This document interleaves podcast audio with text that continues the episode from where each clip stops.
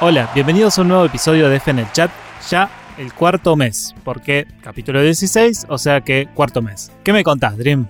¿Quién lo diría, Luiso? Demasiado duramos. Esperemos seguir así. Y bueno, visto que ya llega fin de año, vamos a cortar eventualmente para tomarnos unas merecidas vacaciones. Pero vamos a tratar de seguir haciendo algunos proyectos aparte. Estamos viendo eh, también con Rama de subir algún tipo de mini episodio con algún review, alguna recomendación, así que estén atentos. Sí, exactamente. Me parece perfecto que se los comentes a los oyentes para que vayan sabiendo, porque sí, dentro de poco, en cualquier momento cortamos y se van a quedar ahí como, bueno, ¿qué onda? ¿Qué pasó? ¿Qué, ¿Con qué van a seguir? Así que esperen porque siempre va a haber algo en este tiempo que no vamos a estar. Pero bueno, sí, vamos a tomarnos un descansito de paso. Y bueno, Dream, ¿qué te parece si arrancamos directamente con el episodio? Bueno, Lizo, vamos nomás.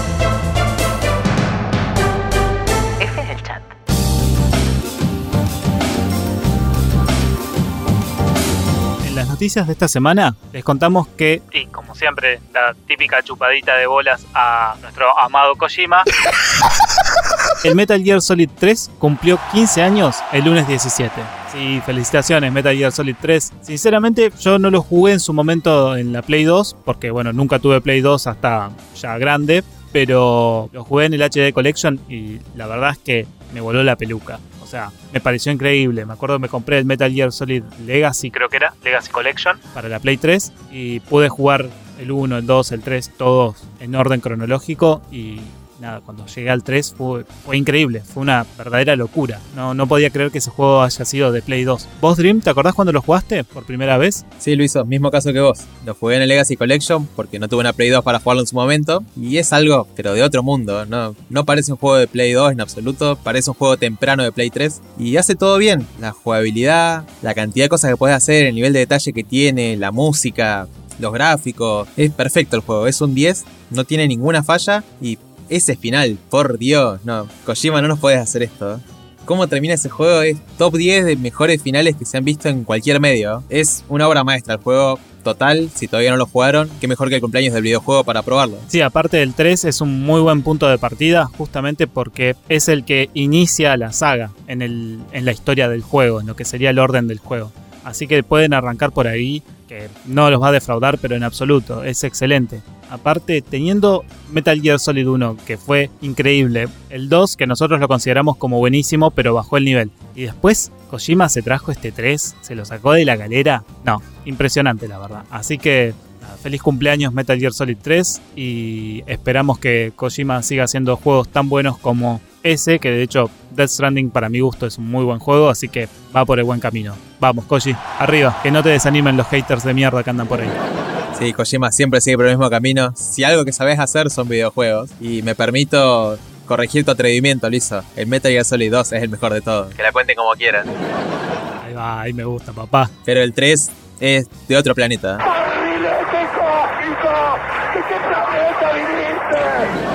Es muy difícil elegir un mejor Metal Gear Solid, pero si elegís el 3, está todo bien. No, nadie te lo va a discutir. Bueno, y en otra noticia, según Blizzard, sería imposible un remaster del Diablo 2. Sí, chicos, lamentablemente. Y es que Max Schaffer, Eric Schaffer y David Brevik, en una entrevista realizada del sitio GameSpot, dijeron que es imposible realizarlo porque perdieron gran parte de los assets y de los códigos fuentes del juego. En palabras de Max, no hablamos únicamente de la pérdida de código de juego, también todos los assets están inservibles o perdidos. Están corruptos de forma irrevocable y fatal, por lo que nos dieron la pauta de que no va a haber una esperadísima versión HD del Diablo 2. También explican que supuestamente tenían copias de seguridad, pero se confiaron, según dijeron, y perdieron dichas copias. Estas situaciones, la verdad es que es bastante común dentro de las compañías de videojuegos, por lo que acá en F en el chat nos preguntamos, ¿cómo puede ser que se confíen y no guarden copias de juegos tan importantes, siendo que son trabajos que les tomaron horas y horas de desarrollo? Es entendible que en esa época no tuvieran la idea de robar con remasterizaciones, pero dale, a ver, se me pierde el doc con un trabajo práctico, no el puto código fuente del Diablo 2, papá. Sí, pasa demasiado seguido, de hecho, esto. Ya había pasado con el Final Fantasy VIII, supuestamente, y ahora lo remasterizaron, no sabemos cómo. Pero es una práctica re común, al parecer, esto de no hacer las suficientes copias de los juegos. Y es una porquería, porque son pedazos de historia. El Diablo 2 claramente es uno de los mejores juegos que se han hecho. También pasó con el Silent Hill 2, que cuando lo quisieron remasterizar en la colección esa de Play 3, quedó hecho un papelón porque Konami había perdido el código fuente, entonces a los que remasterizaron el juego le dieron un código que no estaba completo, así que los chabones prácticamente tuvieron que armar el juego de vuelta. Así que bueno, las empresas deberían empezar a ponerse las pilas con esto de la preservación de los juegos. No confía tanto en que los piratas van a encontrar alguna manera de poder preservarlo por ellos.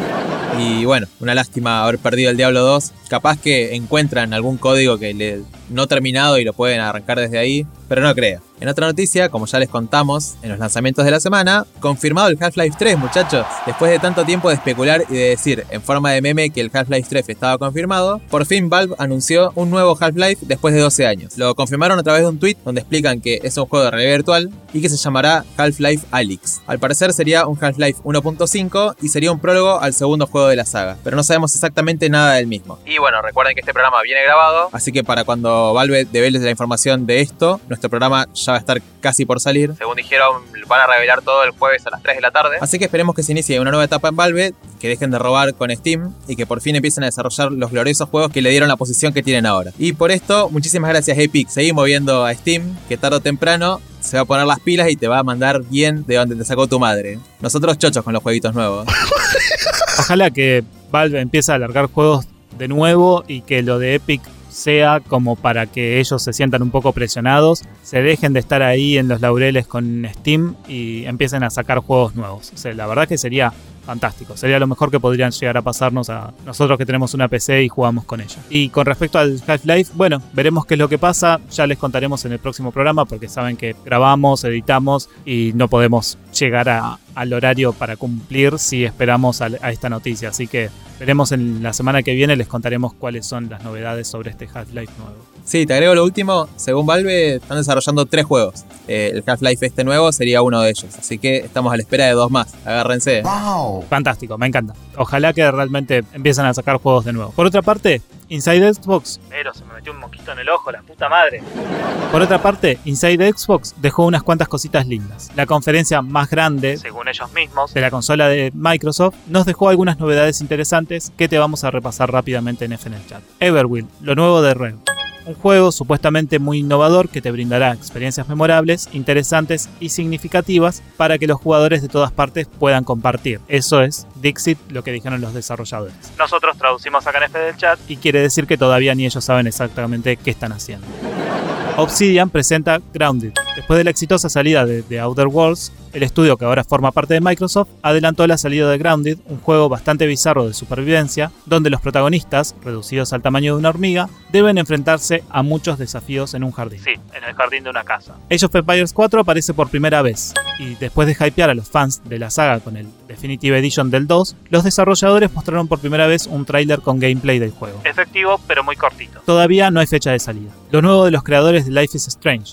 Don't Not Entertainment presentó Tell Me Why, un juego donde deberemos descubrir la infancia de los dos gemelos protagonistas, siendo uno de ellos transgénero. Yakuza 0, Kiwami 1 y 2 y todos los Kingdom Hearts llegan por fin a Xbox One.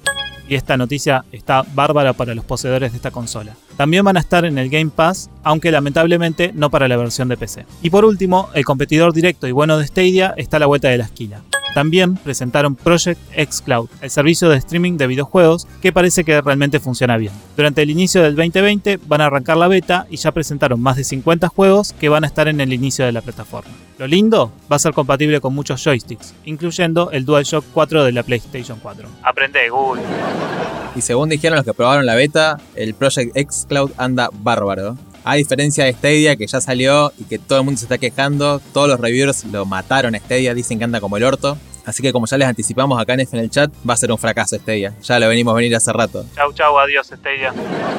Y de todo esto que nombraste, me quedo con el Grounded, el juego nuevo de Obsidian. Primero porque Obsidian todavía no sacó ningún juego malo. No creo que empiecen ahora. Y además que lo poquito que se vio se ve bárbaro. eh, Se ve re divertido. Como, bueno, como todo lo que han sacado hasta ahora. Todos sus juegos son un cago de risa. Por último, lo que causó muchísimo revuelo fue el Age of Empires 4. Una saga también bastante olvidada, entre comillas, porque hacía rato no salía nada nuevo. Parece que vuelven a la carga con todo. Sí, la verdad es que se ve súper bien el tráiler, ¿eh? O sea, mírenlo porque dura un minutito, pero da la pauta de que está cuidado al detalle realmente.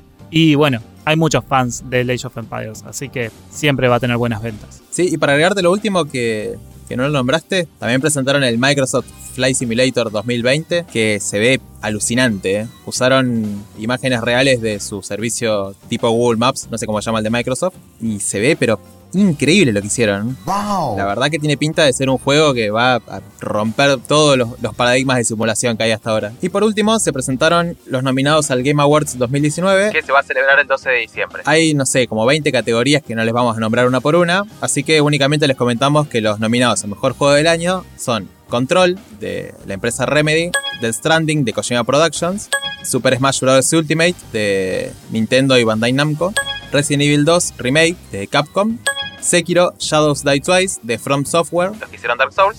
y The Outer Worlds, de Obsidian. Cabe destacar que Death Stranding está nominado en 8 categorías, obviamente porque Geoff Keighley, el presentador, está totalmente enamorado de Kojima, Probablemente en el camarín se deben dar una buena murra. Y Control de Remedy está nominado en 7. También Geoff Keighley anunció que van a haber trailers del nuevo Ori and the Will of the Wisp y del Half-Life Alyx. Como les dijimos, es el 12 de diciembre a las 22.30 hora argentina. Y sinceramente, Dream, yo estoy esperando que Kojima gane con Death Stranding absolutamente en todo y sobre todo a mejor juego del año, así de una vez con Geoff se da murra arriba del escenario y se va toda la mierda, papá. Que probablemente es lo que vaya a pasar. ¿eh? Resacado, ¿no, chabón? Y como comentario nomás, jugué re pocos juegos este año, pero si les tengo que recomendar uno de los que jugué, Además de Super Smash Bros. obvio porque es un juegazo. es Katana Zero, que está nominado a Mejor Juego Indie, si no me equivoco. Eh, es por lejos lo mejor que jugué de este año. Juegazo, si pueden probarlo, más que recomendado. Sí, de hecho yo también lo recomiendo porque Dream me dijo que lo jugase hace un tiempo, lo jugué, no pude parar hasta que lo terminé, así que vayan, jueguenlo, dura poquito, es súper entretenido, denle pelota porque está buenísimo. ¿Querés recomendar el Death Stranding vos, ya que estamos? Y saben qué, yo les voy a recomendar el Death Stranding, así de corta se los voy a hacer, así que yo también me sumo a la partusa de Geoff y el chino Kojima, así que vamos todos ahí en un trío alocado a darnos murra en el escenario del Games Awards 2019. Y bueno, Dream, antes de que pase todo esto, vamos a la Sumo News. Dale, Luiso, después de hablar de Murra y tríos, vamos con Tinelli. F en el chat.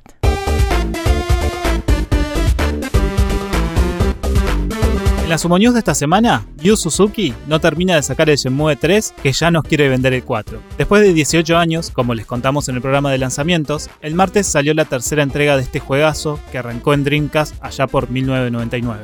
Y ahora el creador nos dice que quiere sacar una cuarta parte de la historia. En una entrevista realizada a Metro UK, Un sitio inglés de noticias. dijo que, mientras haya quienes deseen ver a Shenmue vivo, nunca me rendiré en mi viaje personal para completar su historia. Al igual que con Shenmue 3, la historia de Shenmue está contigo. Y con tu espíritu.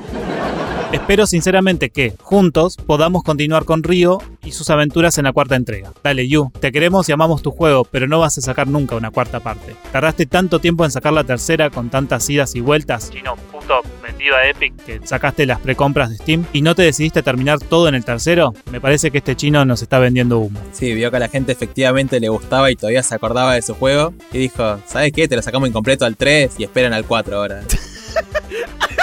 Y es medio garca, porque ya había dicho que iba a ser el último, el 3. Como que de repente cambiar así de opinión, me parece que alguien le tiró un billetín y le dijo, me parece que acá están los dólares. Así que todo mal, yo. Todavía no terminé ninguno de tus tres juegos, pero ya me estás cayendo como el orto. Aunque eventualmente los voy a terminar porque se ve muy copado. Sí, la verdad es que bastante garca este chino, porque él había dicho que esta era la última entrega. O sea, con todos los problemas que tuvo para financiarla y demás, fue como, bueno, ya está, la cortamos acá. O sea, dale un cierre a la historia y se terminó. Pero se ve que le tomó gustito a la plata, posta, ¿eh? Igual nadie descarta que son juegazos. Seguro que no, pero no deja de ser un garca. Tranquilamente podría sacar un Shenmue nuevo con otro protagonista o cambiarle el nombre que sea lo mismo, pero sabe que la marca Shenmue vende y mucho. Y hablando de marcas que son conocidas y que venden mucho, un nuevo Crash Bandicoot estaría en desarrollo. Activision estuvo tirando algunas pistas acerca de sus nuevos juegos que planean sacar, y uno de ellos sería uno nuevo del querido Marsupial. En la publicidad de PlayStation titulada It's time to play. más precisamente en el segundo 11 de la misma, vemos a Crash junto a su máscara Aku Aku, pero junto a ella se ve una máscara nueva nunca antes vista. Ese sería el primer humo, pero estén atentos al segundo. ¿eh? En un vinilo pegado en un colectivo publicitando este mismo anuncio de It's Time to Play, se ve un nuevo modelo de Crash que no es el mismo de los remasters que salieron hace poco. O sea que parece que se viene un Crash a cara lavada y para las nuevas nuevas generaciones. El nombre rumoreado de este juego es Crash Bandicoot Worlds y por el momento sería un exclusivo temporal de PlayStation 4, Como lo fueron los dos remasters anteriores, que seis meses después salieron para las demás plataformas. Y sería un juego de mundo abierto y que incluiría a tres nuevas máscaras para unirse a las ya conocidas Aku Aku y Uka Uka. Están hablando hace tanto tiempo de un Crash nuevo que no me parecería nada raro que después de tantos remasters por fin saquen uno nuevo. Sí, tal cual, Dream. Probablemente después de tantos remasters que vinieron sacando, vayan a sacar el nuevo Crash que tanto esperamos. Y aparte, vinieron sacando muy buenos remasters. O sea, el remaster de los tres primeros están bárbaros. Y después, el remaster de Crash Team Racing también hizo todo bien. Así que no sería nada raro que salga y bien hecho. Porque aparte, tuvieron buenas ventas, de hecho. Lo único que no me termina de convencer es el tema del nombre de Crash Bandicoot Worlds, que suena como a Monster Hunter, pero bueno, veremos igual, es todo un... Si a mí me suena a Super Mario World nombre del remaster. Como que podrían buscarse un título un poco más original. Yo ya lo tengo, ¿Cuál? Crash Bandicoot 4. Sí, listo, y déjese de joder. Lo peor es que ya hay un par de Crash en Play 2 que son medio chotos, que técnicamente son el 4, pero sí, que ignoren esos y le pongan 4 y listo. Y con respecto a los remasters, eh, los remasters de los primeros 3 están buenísimos, pero el remaster de Crash Team Racing es una locura. El amor que tiene la empresa que lo hizo, creo que se llama Vinox. Se ve que los tipos estos se la pasaron toda su, infancia y adolescencia jugando estos juegos y dijeron, es algo, este juego se merece todo el amor posible. Es, pero no, no, me, me pone de buen humor pensar en el remaster ese. Es hermoso. Lo único que Activision, como siempre, metió mano y le metió microtransacciones, porque son unos pelotudos. Pero fuera de eso, se merecen que lo compremos una y mil veces. Es precioso lo que hicieron. ¿Cómo les gusta a las desarrolladoras hacer caca, eh? O sea, no las desarrolladoras, sino las publicadoras. Porque claramente los desarrolladores dudo mucho que hayan querido hacer algo así. Eso fue una bajada de línea de Activision. Qué putos que son, eh. Son unos imbéciles. Pero bueno, ¿qué querés con la empresa que está codirigida con Blizzard también? La verdad es que ya no espero nada de ninguna publicadora. Son todos una manga de estafadores, chantas que lo único que quieren es plata. Pero bueno, es lo que nos tocó en suerte en este mundo de los videojuegos que tanto nos gusta. Bueno, Dream, vamos cerrando el programa, ¿te parece? Dale, Luiso, cuando gustes. F en el chat. Bueno, chiques, y hasta acá el programa de esta semana. Episodio de esta semana. Así que mm, creo que estuvo bastante cargadito. Con Dream pensábamos que iba a ser medio, medio, medio que no iba a haber nada y demás, pero la verdad que estuvo bastante bien, ¿no, Dream? Sí, demasiado bien me parece. ¿eh? Pensamos que no íbamos a tener nada de qué hablar y al final nos quedó bastante armadito todo. ¿eh? Para los que nos escuchan les contamos que cuando empezamos a grabar este episodio no teníamos nada. Ahí a último momento y sobre la marcha empezamos a agarrar noticias de algunos lugares y así improvisado y todo, yo creo que nos quedó bien. Sí, la verdad es que lo improvisamos bastante bien, porque posta que no teníamos ni una sola noticia, un humo, no teníamos nada, estábamos completamente en bolas. Así que bueno, espero que la hayan pasado bien. Recuerden seguirnos en Instagram, arroba F en el chat ok, y en Twitch, www.twitch.tv barra F en el chat ok y barra pizza de champán para los streamers de Dream. Bueno, Dream, nos reencontramos la semana que viene. Dale Luiso, nos encontramos nosotros dos y el Half-Life 3 para la semana que viene.